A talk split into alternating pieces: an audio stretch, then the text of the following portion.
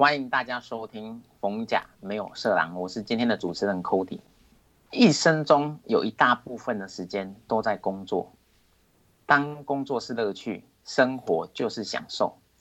今天要邀请大家来分享我们工作中有趣或厉害的经验。先欢迎我们今天的三位来宾，第一位是一直想成为鲑鱼的章鱼烧。大家好，我就是最近名气输给了鲑鱼的章鱼烧。好，我们第二位欢迎爱睡达人 Rita。大家好，我是 Rita。好，第三位是我们为爱走天涯的果冻。嗨，大家好，我是硬被冠上这个称号的果冻。我刚才说你不是中居火棍第一人，那你要不要跟我们分享一下，为什么大家会给你这个称号？嗯，这也是跟我打工的时候有相关的，就是那时候有在国外有遇到其中一任女朋友，就是在工作上认识，然后就被硬冠上了这个称号，我也觉得蛮特别的。哎，没有吧？我那时候听说你要入赘到他们国家，不是吗？没有入赘啊，没到那么夸张，只是说有讨论到这一块而已，但这不是重点。好的，那个那个是又是又是另外一段故事。我们请大家来分享一下，在自己在工作中啊，有没有很厉害的记录或经验，或是有趣的事情？一开始我先跟大家讲一下好了。我记得我之前在麦当劳打工的时候，因为那个时候我是做早餐的时段，对我发现麦当劳工作真的时间过得很快，它不是时间很短，是因为你完全没有休息的时间。我那时候印象哦，我光做早餐的蛋啊，因为早餐会有蛋嘛。那时候我一个人就打了快五盘的蛋，那一盘大概二十五颗吧，所以平均每天工作会打一百到一百五十颗的蛋。我要练到两手去打蛋，而且我除了打蛋，我还要兼顾煎区、炸区啊，还有蛋啊，还有面包都还要我烤。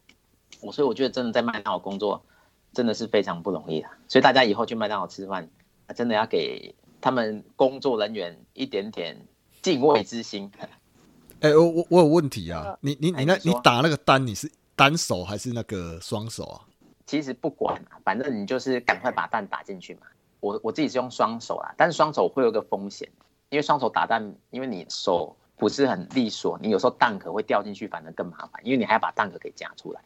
一颗打蛋是没有风险，啊，两颗打蛋比较快，但是有机会可可能就掉进去了。香蕉，你是路过的？哎，不，不好意思，路过，路过，路过。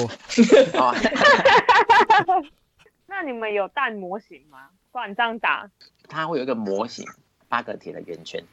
嗯，我觉得麦当劳一个很棒的部分就是全部都是标准作业化，你倒多少水，要蒸多久，然后那个蛋真的就会每颗都很漂亮。啊，蛮厉害的。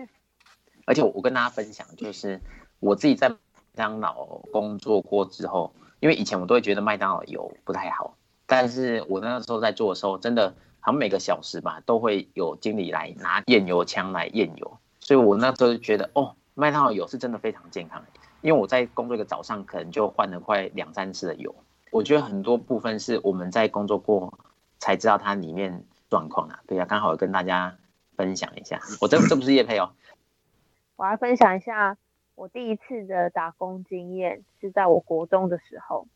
我们家乡呢，就是住在彰化的社头，社头呢就是袜子的故乡，所以那有很多袜子工厂。做的那个工作呢，它是套袜子，比较不一样，就是它会有一串铁片，然后那一个铁片里面有二十四，要把那个二十四个铁片都把袜子套上去，然后套整齐，在套完之后会一起放进去大的红袜子的机器，这样。然后结果呢？我大概花了两个多礼拜，我才赚三百多块。因为套一串袜子才两块钱，所以一天其实套没有没有多少，就一天就拜拜。重点是呢，就是很累，然后而且在那个工厂里面又很热。你如果真的要赚得到钱，就是你要手脚很迅速，然后要套得快，然后要有体力，因为那个铁片你要搬过来，然后再搬回去，还蛮重的。对啊，这我觉得很少人应该会做这种工作。为什么要特别去套那个袜子啊？有什么原因吗？就很像去买衣服，有没有？有的衣服其实它真的是需要透过烫的，啊，你看你每次去买袜子，那个袜子的形状不会皱皱的吧？不会缩在一起啊。啊，袜子一样，它就是要烘过，让它定型。我应该说，我们最后拿到的成品每个都很整齐，是最后还会再加工，就是加工，当然当然烘成一样的形状。我两个礼拜赚三百块钱，这个钱真的是不太好赚的。非常不好赚，一串才两块啊！所以你看，一天要要套几串？哎，那我想问哦，你有因为这样就比较认真念书吗？就觉得哎不行，我以后一定不能做那么辛苦的工作。念书其实我觉得我念书算认真，可是我真的是没有念书的脑袋。就是我我我印象很深刻，我国中的时候，我可能看书都比别人认真。我们国中有分 A、B 班嘛，不好意思，我就是在 B 班。结果我同学，我看他们都没在念书，结果我有念书的人，他们还考得比我好。有，我可以理解，我也是这样子。是吗？你看不出来耶。我我就是个，我觉得我的命运定调轨道是这样，我再怎么念书，我的成绩就是在中间啊，要上也上不去，要下也下不去。不会，至少在中间，我们都在尾巴哎，太可。我 我说中间是有点美化了。哦，是这样。我不知道大家有没有看一部偶像剧，它叫做《恶作剧之吻》。哦，有。有看过吗？应该有吧。嗯。是那个袁湘琴啊，再怎么认真考试，还是考的不好。我想我会开始想念你，是这个吗？哎，你走错棚了，大哥。不是吧？哦我又走错棚了吧？不是吧？他主力不是恶作剧吗？对啊，就是刚刚那个没错。是吗？就是刚那个啊，我想我会开始想念，对吗？可是我刚刚才遇见了你。哎，我们走错棚哎，同学，他的 key 太差了，我刚刚都听不太出来。我怀疑这其实是个恶作剧啊！算了，不要。这我换，没有练过。好好，下一趴。那换骚哥好了，骚哥。不行啊，我觉得这样子讲一讲，我突然有点惭愧了。我看你们打工经验不是辛苦就是操，可是我的打工经验是，我跟着老板的儿子出去吃香喝辣，然后还赚那一整天的工时，哎，这样子好吗？你你你这个是做什么？什么样的吃香喝辣？没有啊，这么特别。老老实说了，吃香喝辣前其实是有一个前提的啦，就是呃，我我我其实是在一个呃，我是在工业区里面的那种传统印刷厂里面做打工啊。那因为传统印刷厂他们要做的事情很多，可是好死不死，我就是那种资质非常良好又太厉害的人，你知道吗？所以这段多了，没关系，这个刚刚刚讲这段我会先把它删掉，没关系。认真讲是说，因为印刷厂它是从板子，就是你要印刷的板子，然后网，然后一直到印刷，然后印刷完之后你还有清洗的工作，这整个流程里面，我除了调色这一个区块我不会做以外，所有的工作我每一件事情都可以做。所以我在工厂里面算是一个全能型的打工者，然后就因为工厂里面已经没什么事情可以做了，我猜老板的儿子可能觉得应该要让我去外面学一点东西，所以他美其名美其名是说他要把那个印刷厂的一些布料再到那个好像是他们合作店家还是哪里我不知道，反正就不知道不知道再去哪边就对了，然后就说需要人力啊，所以就找我们去，啊我是其中一个，我跟另外一个工读生一起去。然后我们一上车之后，就早上，我们早上哎八点还是九点开始吧。然后我们一上车之后，我们就开始吃吃喝喝，吃喝喝，我们就跑去 大甲镇南宫吃他那个那个那个叫什么粉肠吗？还是 QQ 肠？一个很好吃很好吃的东西。然后吃完之后，然后对，然后吃完之后过没多久，中午的时候就去吃一间吃到饱。后来好像是老板的儿子出。然后一餐然后七百多块，然后吃吃吃吃吃吃到下午的时候才到工厂，然后到工厂就卸货，卸货个半小时而已，又吃吃吃吃吃吃回来，一整天就这样都在吃，超爽的。那你去那里工作应该有有变胖才对啊？没有，就一天而已，就只有那一天，之后每天都在 超。好，所以就就那一天啊，嗯，对，就这样。那。虽然说表面上好像很爽啊，但事实上，因为那种东西，那一种像我们的印刷厂那种，其实就都是那种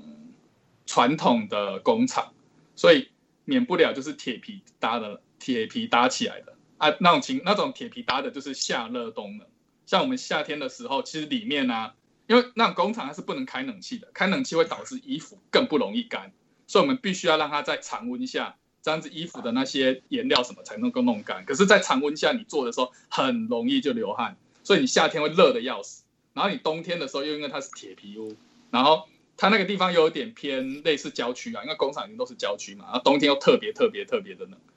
也不是说都很爽，但老实说，我觉得我最爽的事情就是，应该说我最厉害的这件事情就是，我能够让老板的儿子看中，说哦，我就是一个这么厉害的人，然后就带我去到处吃香喝辣。因为那个时候只有我跟一个工读生，可是我们工厂里面其实人还蛮多的，而且还有一些是资深的员工，资深员工都没被找，就我被找过去。嗯，然后我被找完之后，隔几天那些资深的就在亏我说，哦，嚣张呢，摇摆呢，哦，我都不知道做什么。我还以为是有特别原因啊，有提供特殊的服务吧？没有没有，都是男的，都是男的，好吗？都是男的。那我们现在很开放啊，嗯，对啊，可以接受啊，可以接受哦。那果冻交给你了啊。那我们我们没有这个倾向啊。这这应该算是我工作以来，我觉得算印象最深，因为很少会有工作能让你爽成这样子。以打工的角度来看呢，我觉得为什么一开始你会找这个工作啊？因为你，因为一般人不会去找这个这个这个打工嘛。一开始找工作的原因是因为，诶，老实说我在逢甲这边一直找不到。然后刚刚我有那个认识的朋友，他去那个工厂工作，就他就说，哎，那你要不要一起来？反正他们这边刚好有缺，我就跟着一起进去。然后进去做做做没多久之后，我朋友就跑了，然后我就留在那里。所以，我我都觉得我朋友是在水鬼抓交替。所以你就在那边做了多久啊？在那边哦，嗯，大二、大三、大四，印象中应该是做了两年，快三年吧。哦，你这样听起来真的蛮有毅力的哎。而且那个地方距离我工作地方，每天开骑机车啦，那个时候骑机车好像都要半小时吧，就来回，光来回啦，就上班下班来回就要一个小时了。而且我那个时候做到最厉害的事情是，他一直恳求我看我能不能在上课之余去。我就跟他说，可是我有，我就有些课都上课都要上课到下午六点，我如果做做晚上六点到九点要吗？然后他说好，不管，反正只要你有时间就来。我说哦，我都这么抢手哦，第一次觉得我这么抢手，你知道吗？我觉得会抢手可能还有几个原因啊，主要是因为那个时候我学到了两个。大部分在印刷厂比较不会做的事情，一个是拆版，然后一个是上模，这两个动作在一般印刷厂比较少会做。就一般你要是去印印刷厂工作，大部分都是叫你做啊，你就是帮忙把衣服弄好，或帮忙把要上色的东西比较简单的啦。对，就是一些一些那种，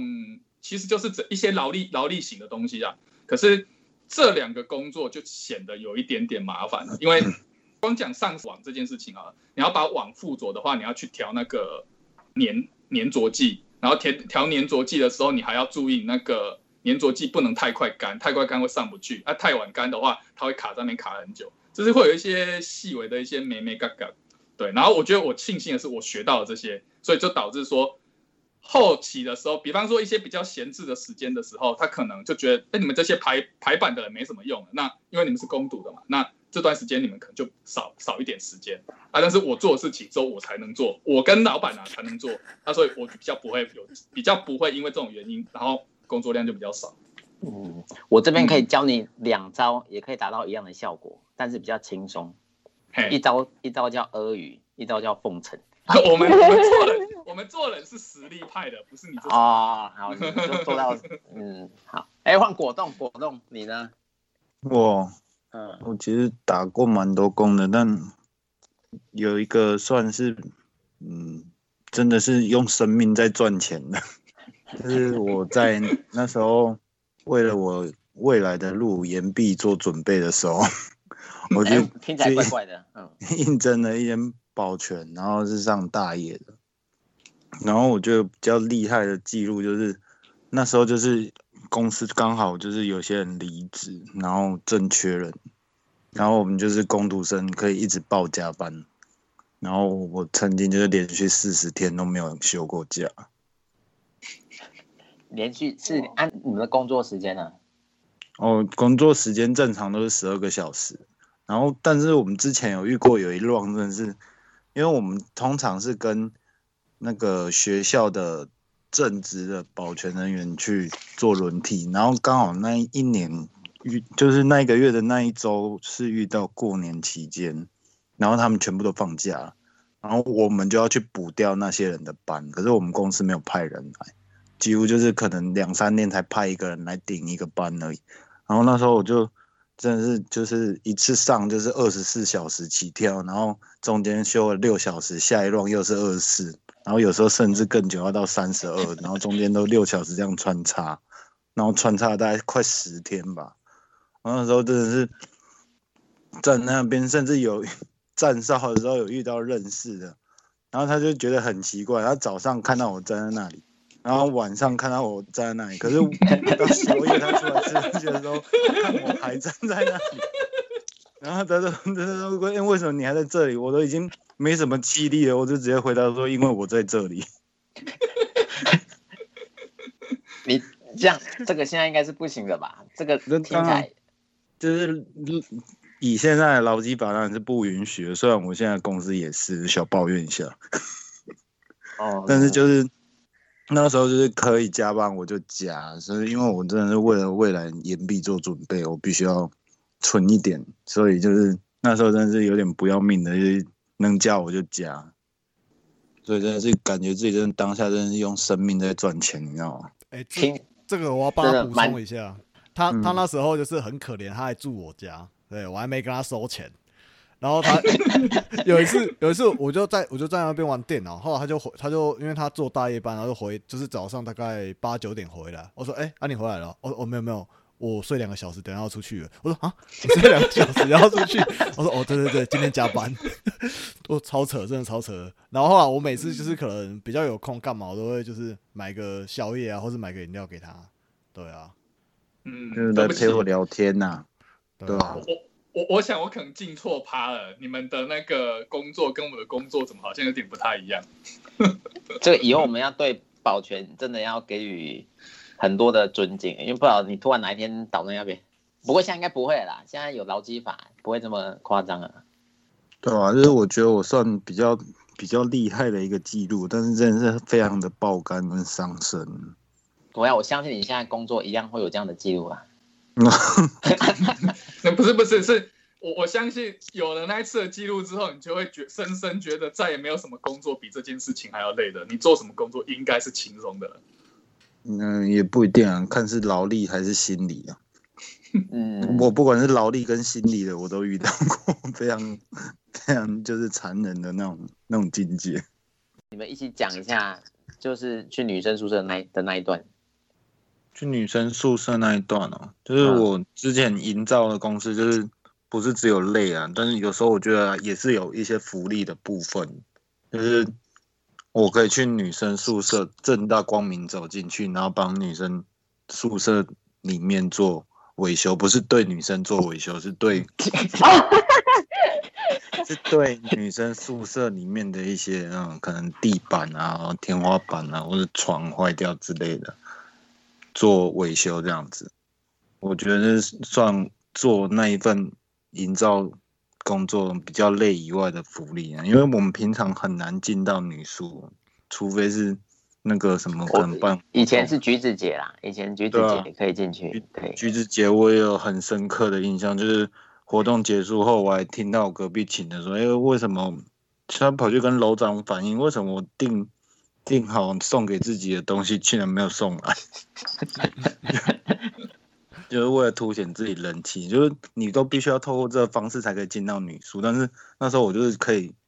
很正大光明，只就只要只需要配披一个背心就可以走进女宿，然后女宿里面的环境也是真的是，也是真的是不知道该怎么形容哎、就是 触目惊心嘛。因为有些人我就觉得走进去，我看那女生真的长得算蛮漂亮，可是她的生活习惯真的是不是特别的好，因为就是你可能看到整个桌上化妆品散落一地，然后床上的衣服就是没有没有，就是没有折，然后就是也是丢一堆，感觉也像穿过，可是穿一次好像还不需要洗，然后就丢在床上，然后一整堆这样子，就感觉每次出门的时候就就是在那一堆里面抽出幸运的幸运的得主，然后就穿它的那种感觉，就非常乱。然后，至于至于之前那个香蕉有说，那我有没有进去里面可以偷女生的内衣裤？就是我说真的，我没有这个嗜好。哎 你现在 哎、不不是不是，因为我们那时候住，我不是住福星，我住台风啊。那时候我在福星的时候，因为我同学他们住四楼还是五楼，然后他看过去女生宿舍那边，因为女生宿舍晒衣场是在二二楼的样子，二楼外面。那时候我们都会看到，哦，就是有些女生可能会穿的很居家，就在在那边晒衣服。然后时候我们就会，我我我，哎、这个这个这个，然后我们就开始那个互相倒修博。对啊，你们都没这样吗？我没有没有，我，没有，没有，没有，没有，没有，我也没有你们就没有，扫那边没有，没有，没有，没有，没有。没有，虽然虽然我是住在那一面没有错，但是没有。像我之前有一个也真的，我觉得真的蛮有趣的，是我被离职的理由 蛮有趣的工作，就是我在一间餐厅打工，嗯，但是那个时间他就是要求比较长，就是早他是早上十一点才开始上，然后上到晚上的七八点这样，然后老板就很大方，就说我们可以供你三餐。你早上来可以买自己去买早餐报公司的账，然后中午吃公司的，然后晚上来吃公司的。然后为什么我会说这家这这次的打工经验很特别？就是我后来被离职的理由是因为老板觉得请我真的很不划算，因为我一天他在请请我八百块，可是我就是吃掉的东西起码就是他就算他自己店里卖什么的，加起来大概一千多，所以其实我 那八百块的时薪，但是我还有附带的吃东西的价值，真的超大家都在一千，每次去就这样让他感觉我那明明是花了一个八百块去请一个人工，可是我觉得他就是觉得说他当天好像花了两千块去请请了一个工读生这样子，比正职的薪水还要高的那种感觉。对啊，我那是我其中一个被离职掉蛮奇葩的一个工作，嗯，觉得老板没有办法负荷我自的那个，就是你这个吃的开销就对了。这这听起来也不奇葩啊，这听起来就是你把人家吃垮了啊。Rita，我之前有听你提到过，你有帮明星做过造型，对不对？我那时候听到感觉蛮厉害的，要跟我们讲一下。在二零一九年，在那个信义区的市政府站那里，不是还蛮多百货嘛？因为他们百货可能每一个季节都会，他们在那里会举办一个秀，他们会请一些会请艺人来唱歌，也会请 model 来穿他们的服装走秀。然后那个 model 里面就是有一些模特啊，然后也会有一些外国人的模特，然后他们来展示。他们的日系的新装发表，我那时候要做就是，呃，其实我也是第一次接触，就是表演的时间是晚上大概六点，可是我们大概中午十二点一点的时候就要先去准备，然后就先开始帮模模特们，就是帮那些先做发型的前置，做好之后快要差不多再把他们头发做好，呃，全部的。人都要可能一个人要穿个四套或五套的服装，所以每一个发型就会搭配它，就是每个服装的感觉，然后还有配饰啊，所有就是从头到脚，就是所以他们就是很赶场的，就是出去走完秀，你要就是要出去之前把它从头到脚都用好，然后再出去走秀，走完一轮回来再赶快帮他们换衣服，这样就是就像很像在演唱会一样。就是你他们要迅速完妆，然后从头到脚，然后可能每一个服装跟发型都会有一点调整，这样。所以其实，在那个过程里面，就是会有时间的压力，还有你要就是眼睛手脚要快，因为他们就是这样走一轮，就是你要从头到脚把他看他哪里不顺，哪里要用好。你会看到蛮多帅哥，然后还很漂亮的，然后他们身材都很好，你在那里就会哇，好吸睛哦。对吧？我觉得那还蛮特别，而且我觉得在这样子的过程里面，你就会感受到那种虽然就是时间很压迫，然后它是有一点压力的，可是你做完就会觉得很有成就感，对吧？所以我觉得还蛮特别的，是我特别刚好到台北的一个工作，然后也会觉得说哇，原来就是包含演唱会啊，或是你看到一些秀场的表演，其实。他们在底下要花的筹备准备的时间其实是很长的，对啊，我觉得很不一样的经验。听起来真的需要一点点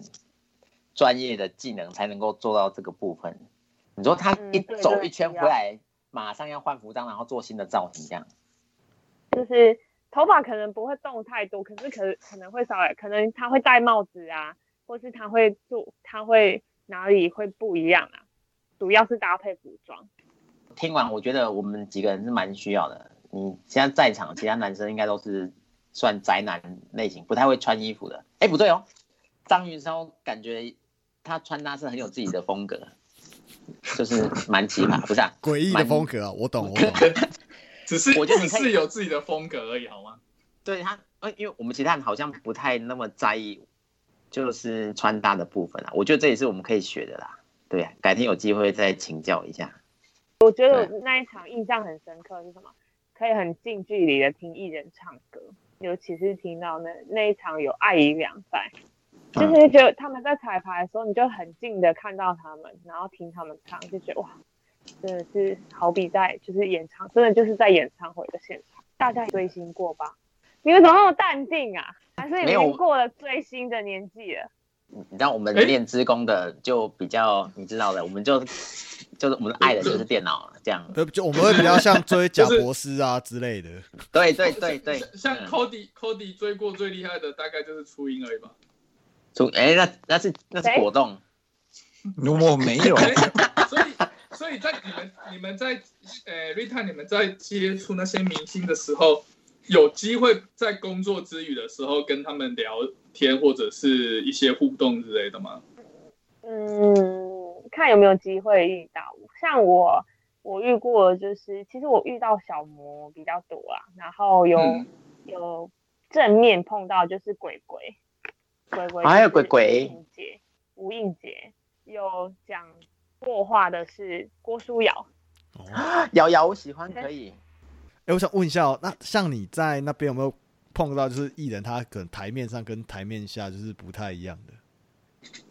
嗯，其实那时候还没有接触到很很多艺人、欸、所以也还好。没有到这么深但是有对，但是有接触到经纪人，呃，林依晨的经纪人，嗯，这个我也可以嗯，林依晨的经纪人真的还蛮有气势的。我很可惜没有遇到林依晨本人，那你有被问过说有没有人要邀请你出道之类的？没有，客气没有那。么漂亮，还是待台北的时间不够长。我们我们中南部可能比较少这种星探吧，对不对？对啊，不然他去逢甲大学走一圈，应该能够挖掘不少啊。什么意思？我 们假大学很多吗？哦，我们在座的除了你之外，应该都是逢甲大学。啊，对啊，是我我的意思是说，有很多外向很很不错的事。应该这么说啦，在逢甲大学的童军团里面呢，有不少男模了。哎哎老实说，哎，真谢谢的谢谢。对啊，谢谢剩下就不好说了。客气喽。哎，客气了，客气。我先简单介绍一下猎豹三帅在 啊，剩下剩下就是重缺了。对，在场就三个。就我分享我比较有趣，然后又特别又又很温馨的一个打工经验。这个一定要讲一下。那个时候听到你讲，我是觉得这个一定要跟大跟大家分享一下。我因为为什么觉得温馨？因为是我在国外的旅游的时候，在泰国，然后遇到我其中一个女朋友，所以这个故事开头听起来蛮温馨的。然后这这这样算温馨吗？这听起来好像非常温馨啊！也在在外国，你在不同的国家，然后遇到遇到两个都是来自中国人，你不觉得？呃，也不是来自中国，我来自台湾，就是很不容易，你知道吗？异国恋嗯，也不算异国恋只是恋就是对，就是在国外遇到这样子。其中之前其中一任，就是我觉得那经验还蛮特别的，所以为什么要把我那个 称号改成就是为爱走天涯的，也是其来有之。嗯，然后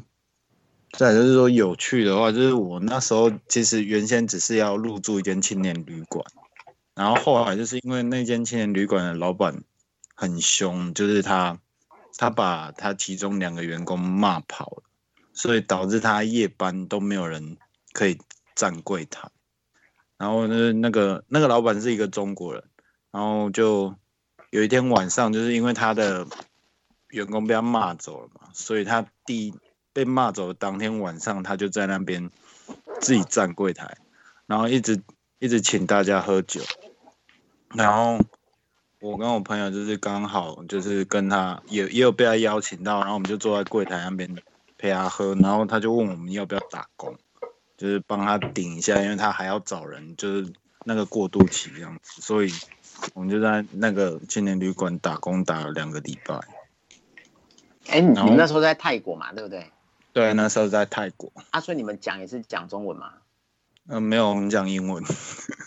哇，你这英文这么好啊，我不知道哎、呃，没有英文其实也没有很好，但基本上就是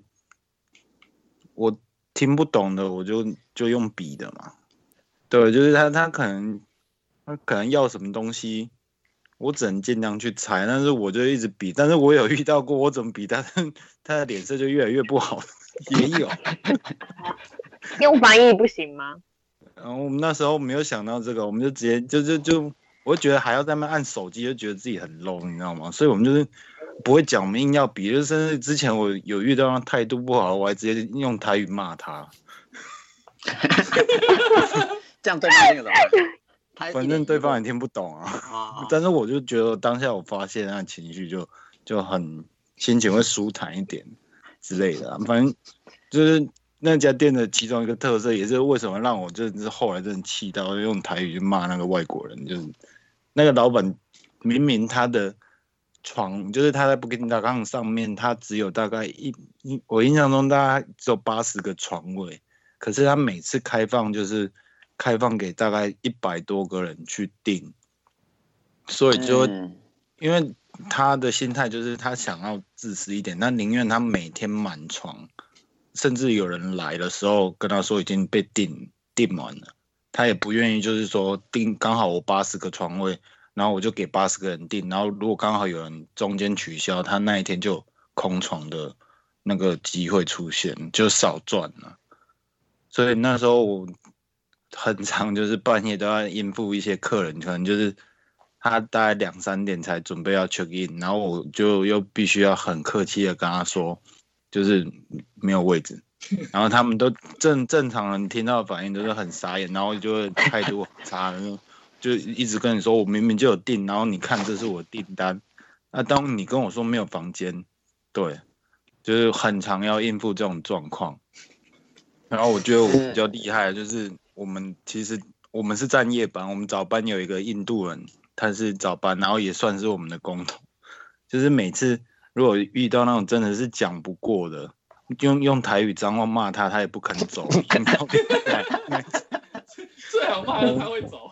对啊，我们都只知道把那个那那个那个印度的工头请出来，然后我都觉得他真的是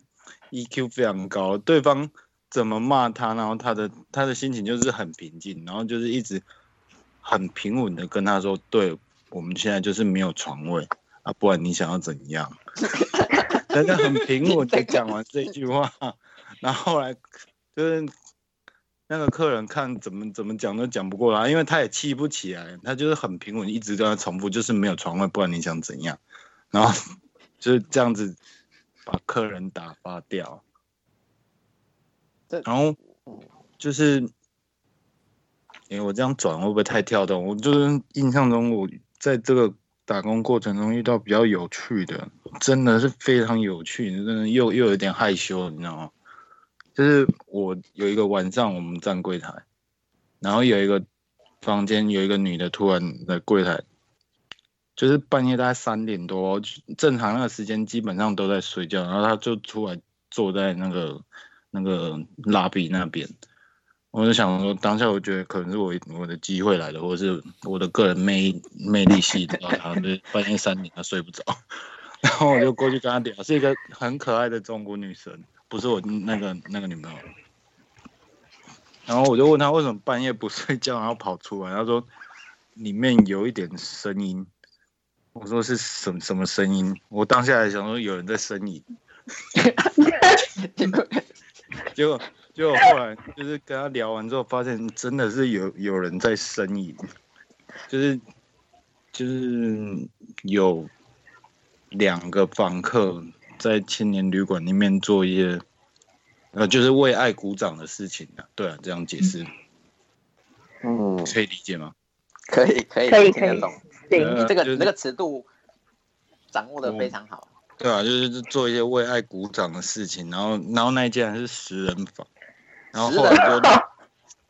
后来陆续就是又有一个男的出来，然后到最后好像那个房间的人受不了，有人就去把电灯打开，然后对他大吼，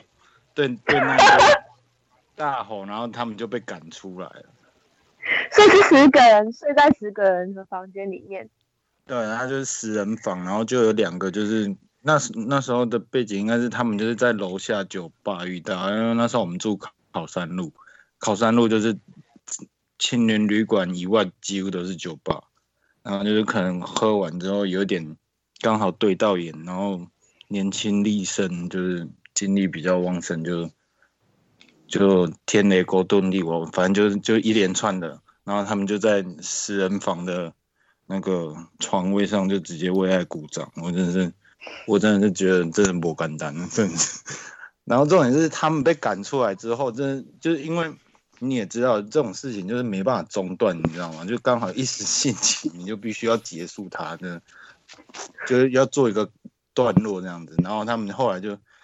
躲去晒衣间那边。然后我就那时候真的蛮白目的，我一直假装巡逻要路过，路过他们旁边，然后他们就一直在那边躲，然后后来又又躲到仓库去，然后我就假装我去巡一下仓仓库，敲一下门，然后他们又一直躲，然后最后是躲到厕所里面，我真的没办法再去寻厕所，所以他们就在厕所把事情解决，然后走出来，很平静到柜台。我真的很佩服外国人，真的是非常开放的思想。你你其就到实是柜台就你是不是其实其哎实是去想去喊一个 play one 的、没有，真当下我是有那个想法，但是我真的是看到那女的之后，我真的觉得有点，嗯，还是算了吧。真的是，我只能说那个男的真的是错啊，狼姐姐鸡腰啊，那个。基 本就就其实那女的长得也真真的也就还好啊，就是可能就真的刚好就这样子 match 到了。嗯就是我觉得就是在那这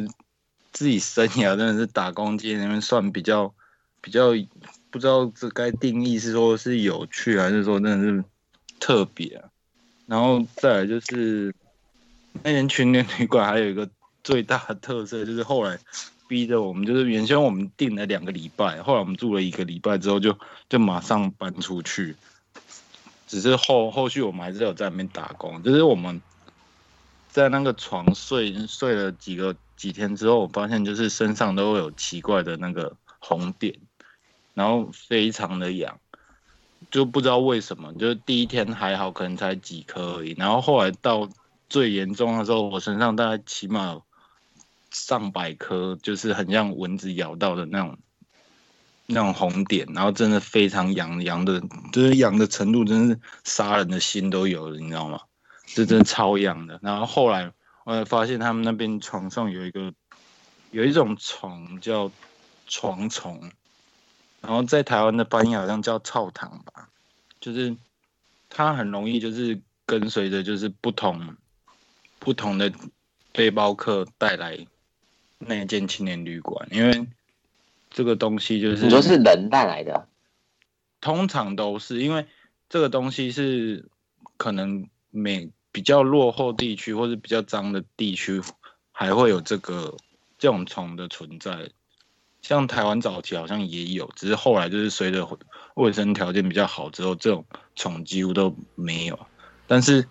因为青年旅馆嘛就是人来人往，就是所以你哪些人把这个虫带过来，你也不知道。然后我就发现，那个他们几乎每一间房间都有超多这种虫，但是你早上的时候你完全会看不见，就是早上的时候它可能都去睡觉了，然后晚上的时候就全部都会跑出来，而且它咬人的时候你都不会有感觉，你都是你只会在早上起床的时候你会觉得奇怪，为什么你的床单会有血渍？嗯，就是你会发现莫名的血渍，我当下还以为我什么来了，我吓一跳，怎么这么这么多这么多血渍在 在床上啊？所以它血渍怎么来的？就因为它它咬你的时候，它就会可能就是你不会有感觉，但是它就会因为在吸血的过程中，它就会定在那里。可能你床一移，你脚啊或手一移动的话，就有可能把它压死，然后它你的血就爆出来。哇，对吧？所以所以那时候我就觉得奇怪，为什么越来越多血字？然后嗯后来我印象中有一次比较深刻，就是有一个客人，他他很晚来，然后我也确定那个晚上真的有空床，然后他就他就问，他就说他要 check in，然后我想说我先去看一下，我先去找床位，然后想说确定哪个床再去跟他报几号，然后再跟他什么要一些证件之类的。结果我那时候一进去，我真的吓到，我那个床真的是超扯的，床上大概有几百只那种虫在开轰趴，真是几百只的，真的是超不不夸张呢。就是奇怪，早上完全都看不到，可是晚上它竟然可以这么多，所以，所以后来我当下就很当机立断跟那个客人说没有床，然后他说我看早上还有很多床位，我说对，就是没有床，相信我，就是没有床，你住下去你绝对后悔。然后他就很生气说，你明明就还有床位可以订，然后你还不给我住，什么之类，而且他已经下单了。我说没关系，你可以投诉，但 是就是我觉得我是间接真的救了他一命，你知道吗？也不是到救了他一命，就是他接下来旅程会比较顺利，因为我也有遇到有人就是真的咬完之后痒到隔天马上去打抗生素的，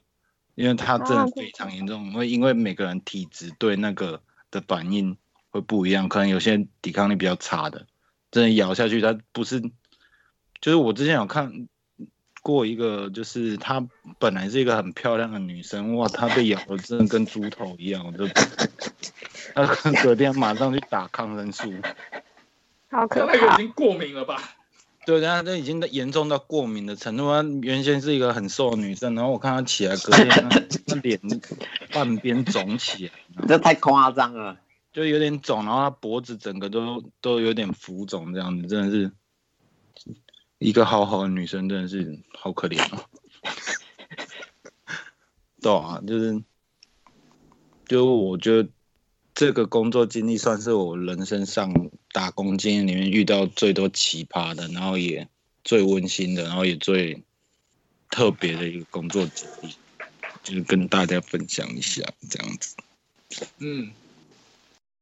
我想问一下，大家有没有在，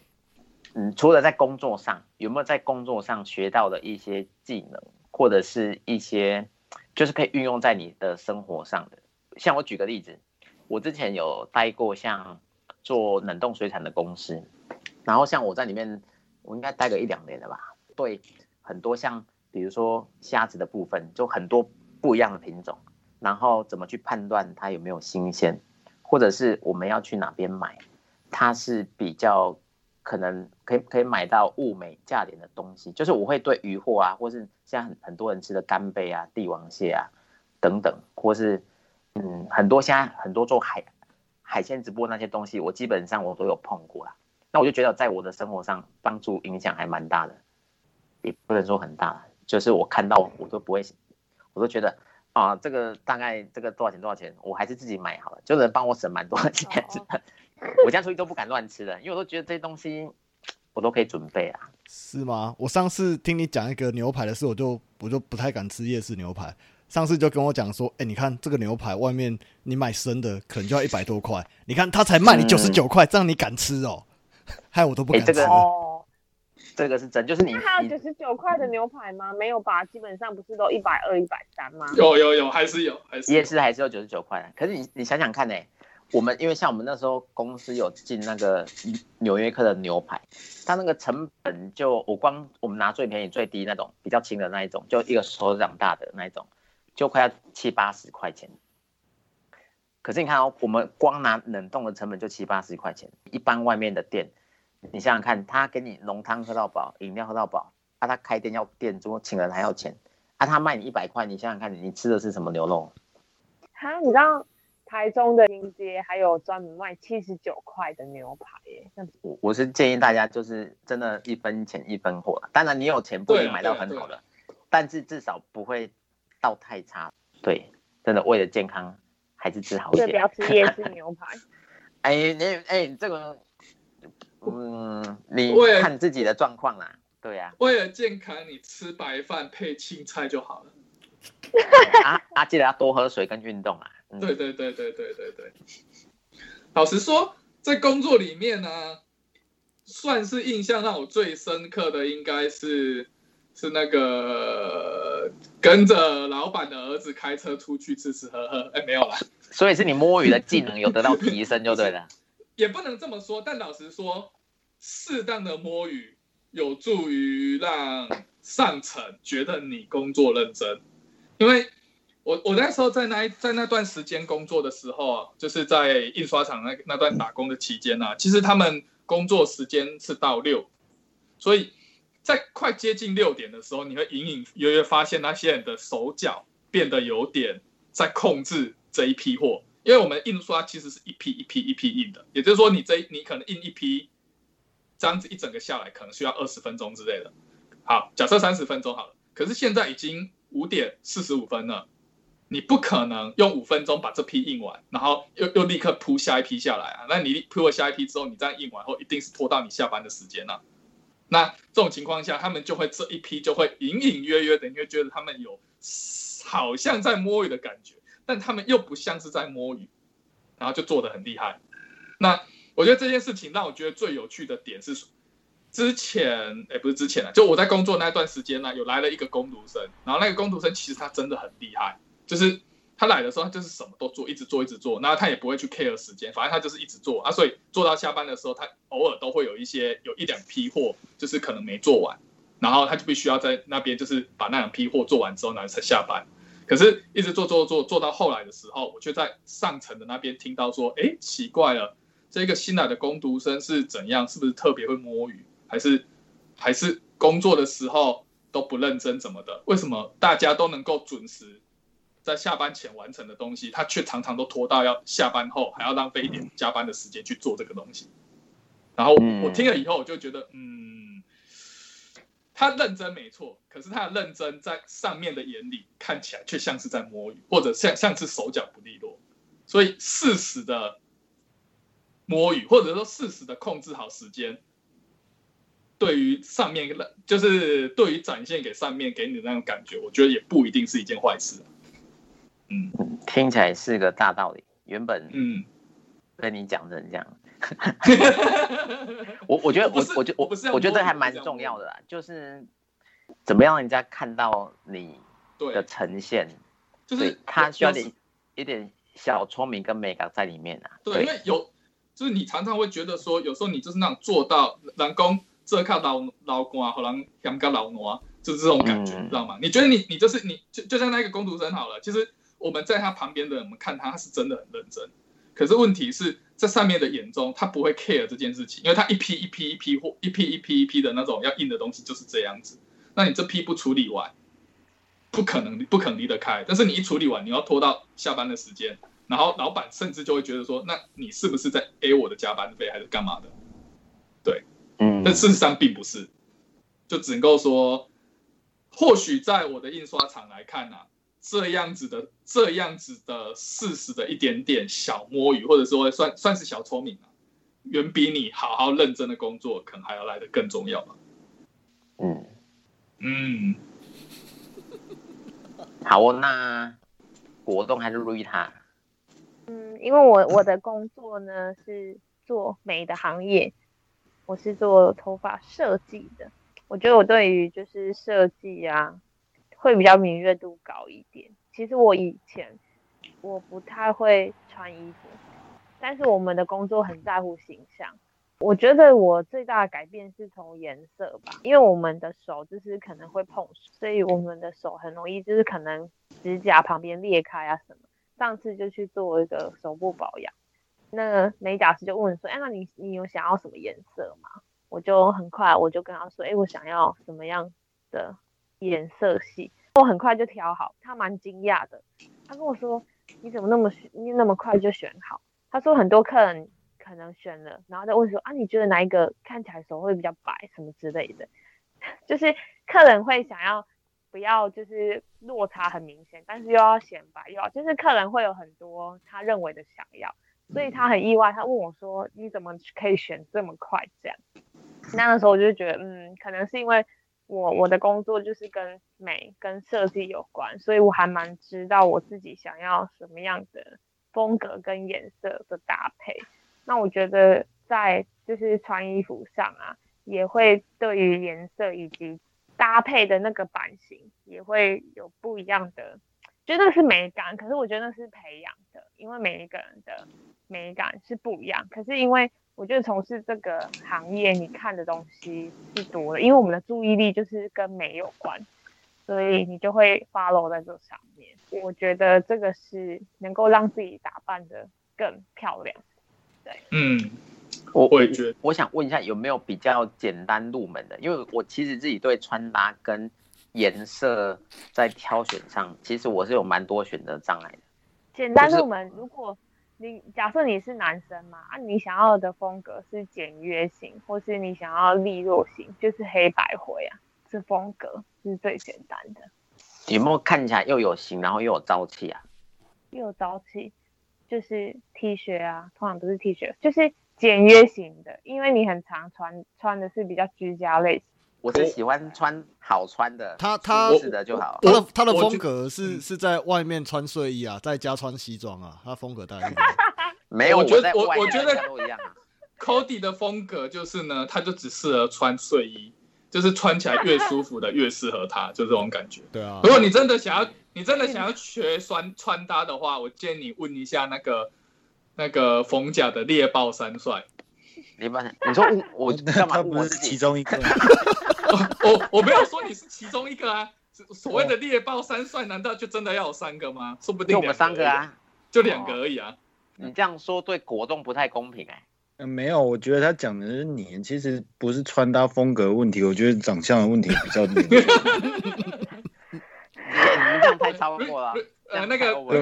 ，Rita，你你学设计穿搭的，有没有对于？其实穿搭起来就是人的问题了这个这个区块有什么好的解法吗？人的问题哦，我觉得什么最重要？穿搭其实是一个辅助，我觉得头发是最重要。我我懂了啦，所以 Cody，你就是以后呢，衣服全部穿完干嘛之后呢，你用手把你的头发整个遮住，这样就没问题了。一定哦，是这样子啊，我听对，他意思是这样吗？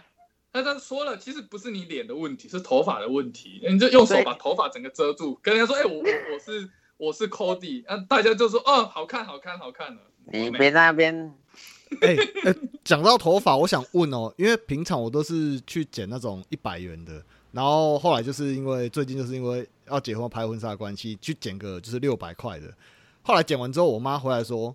哇，刚刚口开龙博上面差白。”我自己当下看是觉得还好，那我想问一下 Rita，就是对于就是六百块这样子的价格，在你们是算基本的吗？还是说中就是对啊，就是中中间，嗯，因为你要想是你之前都是你之前头发都剪很短吗？呃，算他也算偏平头吧，我们这算很短发了。这么短哦，他比你还短吗？差不多啦，差不多哎，我们两个其实差不多哎。他就造型比较难做了，就看我剪的这样就觉得不错，跟我致敬一下。你就就很像他之前也会给我剪啊，然后我就跟他说就要砍掉重练，自己觉得你给我剪跟给你平常的，他是整颗头砍掉重练吗？不是，你听我我讲这有个故事，因为我平常因为我以前就喜欢剪平头比较凉，但是我那我第一次找 Rita 的时候，他说就是你他有些剪法，有些头发要留。还是怎么样才能做造型啊？因为我以前都不会留，所以我等于经历过一段时间，可能要留长啊，做造型，或是就是做不一样的形态，是有一个过程。但是我自己是觉得啦，就是便宜的剪一两百块那一种，跟剪比较贵一点点的，我自己目前的状况是觉得，我剪一两百块，因为我头发长得比较快，所以它可能过一两个礼拜，我头就会变形了，就是往旁边长出来就会变形。但是剪好一点的话，就是。就像上次朱瑞那边剪完，我就觉得，哎，我过两个礼拜头长出来的发流，就是会有不一样的型，就就是跟以前会不太一样啊。对呀、会比较嗯顺，比较不会这么容易就是不好看，就是型比较可以撑得久。对对，但是我觉得价位这件事它不是绝对的，就是你你也是要遇到技术觉得还不错的设计师啊。我觉得你要遇到跟你有缘分的设计师，因为我之前也有剪过其他六七百块的个人工作室，但是剪完有时候我还是觉得有点奇怪。我觉得是每个人跟那个造型师的缘分也是有 关系啦。缘分技术吧，我觉得技术很重要，还有你的美感很重要。就是那个技，就是那个设计师的美感，可能跟你的就痛不是这么搭，所以你就算花很多钱剪完，你还是觉得不太好看。嗯，我我记我记得我之前有一次把头，就是之前好像有流行把边边都全部削掉嘛，但是我削掉我自己看就觉得越看越怪啊。嗯，因为你脸型是长的啊，所以你不适合这样剪不。是、啊、因为 Coding 那个时候你没有遮头发啊，你我我，哎、还有其他人要问的吗？国栋，你跟我哎我们们分享一下好了。嗯，我我我分享一个啊，就是 我我的那个使用上也是跟那个 Cody 一样，就是对，就是经过那个打工的经验之后，你自己可以省下蛮多钱的。像我之前有在营造公司工作，然后后来我家的果园就是要盖那个凉亭跟那个厕所的时候，我们就不需要叫太多外工，很多自己小地方的工都可以自己来做。啊，像是那种铺铺瓷砖呐，或是磨水泥，或是钉那个，为什么张云要笑成这样？总觉得我的工作都好 好苦命啊。不是不是不是不是，抱歉，我刚想歪了，没事啊，我只是想说不叫外公，难道要叫外婆吗？欸你这个真的是，嗯，嗯不容易的。我跟你讲张云少的穿搭风格跟思想跟我们真的是不太一样。对对对，都我的不是一错，都我个正常的错。哎、你啊就是你你刚刚提到是你家田里面那个厕所凉亭是你自己做的啊、嗯、没有，就是可能主架构可能还是需要比较专业的来弄，但是像后来就是地砖那种自己铺啊、抹水泥那个都可以自己来，然后像厕所外面是用铁皮下去锁，我们也是买材料来自己锁。我、这听起来蛮厉害的、就是一般人没办法做这个。相对的，就是省蛮多，而且有就是我记得那时候我们在营造会最常用到就是水泥嘛，然后那时候嗯会用一种搅拌器来搅水泥，然后后来我会把它运用到我们家要免就是每次到那个水果要施肥的时候，又都要搅一大桶的那个肥料。以前就真的不知道，就是傻傻就是用手在那边搅，那那一桶大概是差不多快一千公升吧，然后用手在那边搅搅超久。后来我就想说，之前就是有搅水泥的经验之后，就去买那个搅水泥的来搅肥料。哦，我好像知道你讲那个，它是一台，然后你手要拿着嘛，很像大型的搅蛋器嘛。对对对，就是就是前面也是三个钩这样子，然后以前我是搅水泥，然后后来我想说，我嗯，们那时候就是要施肥的时候，每次要配一桶就很大桶，然后把它搅拌的均匀的话，我觉得蛮用手在那边搅真的蛮费力。后来我想到说，哎，之前在那边拌水泥的那个器材，搞不好可以拿来用。就后来我们都用那个在在拌那个次一次成主顾。真真的真的是，真的好好好洗丢灵镜啊！哎、我觉得工程方面的东西，就像你刚才讲的，还有水电方面，那个工真的是在那个工钱哎、就是那个技术啊。我记得我上次我房间那个瓷砖地板瓷砖爆掉，然后我们就请那个就是也是做泥做的来做，然后我因为嗯我大概因为我因为我在旁边就看他做了快五六个小时，然后我就看哦搬瓷砖上来，然后地板敲掉铺水泥再盖上去，我说这个我也可以做啊，然后我就在旁边问说啊你这样做大概多少钱？我就贴两排哦，才贴八片就快两万。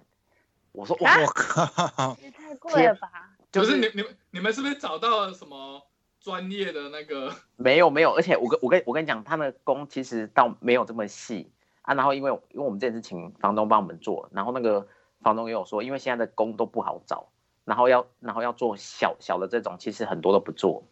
所以他们愿意来做，其实就很不错了。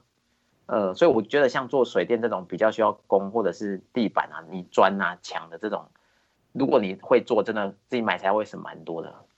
对啊，因为像那时候我们这样估一估，厕所加那个凉亭，这样我们起码少了大概五六万以上了。嗯，对啊，因为你请人家做，说真的，材料都不不没有算什么钱，但是人家跟你报的工钱就是看他心情然后就是就随人家报这样子。所以我觉得学到一些这方面的技能，真的是还蛮省钱的。嗯，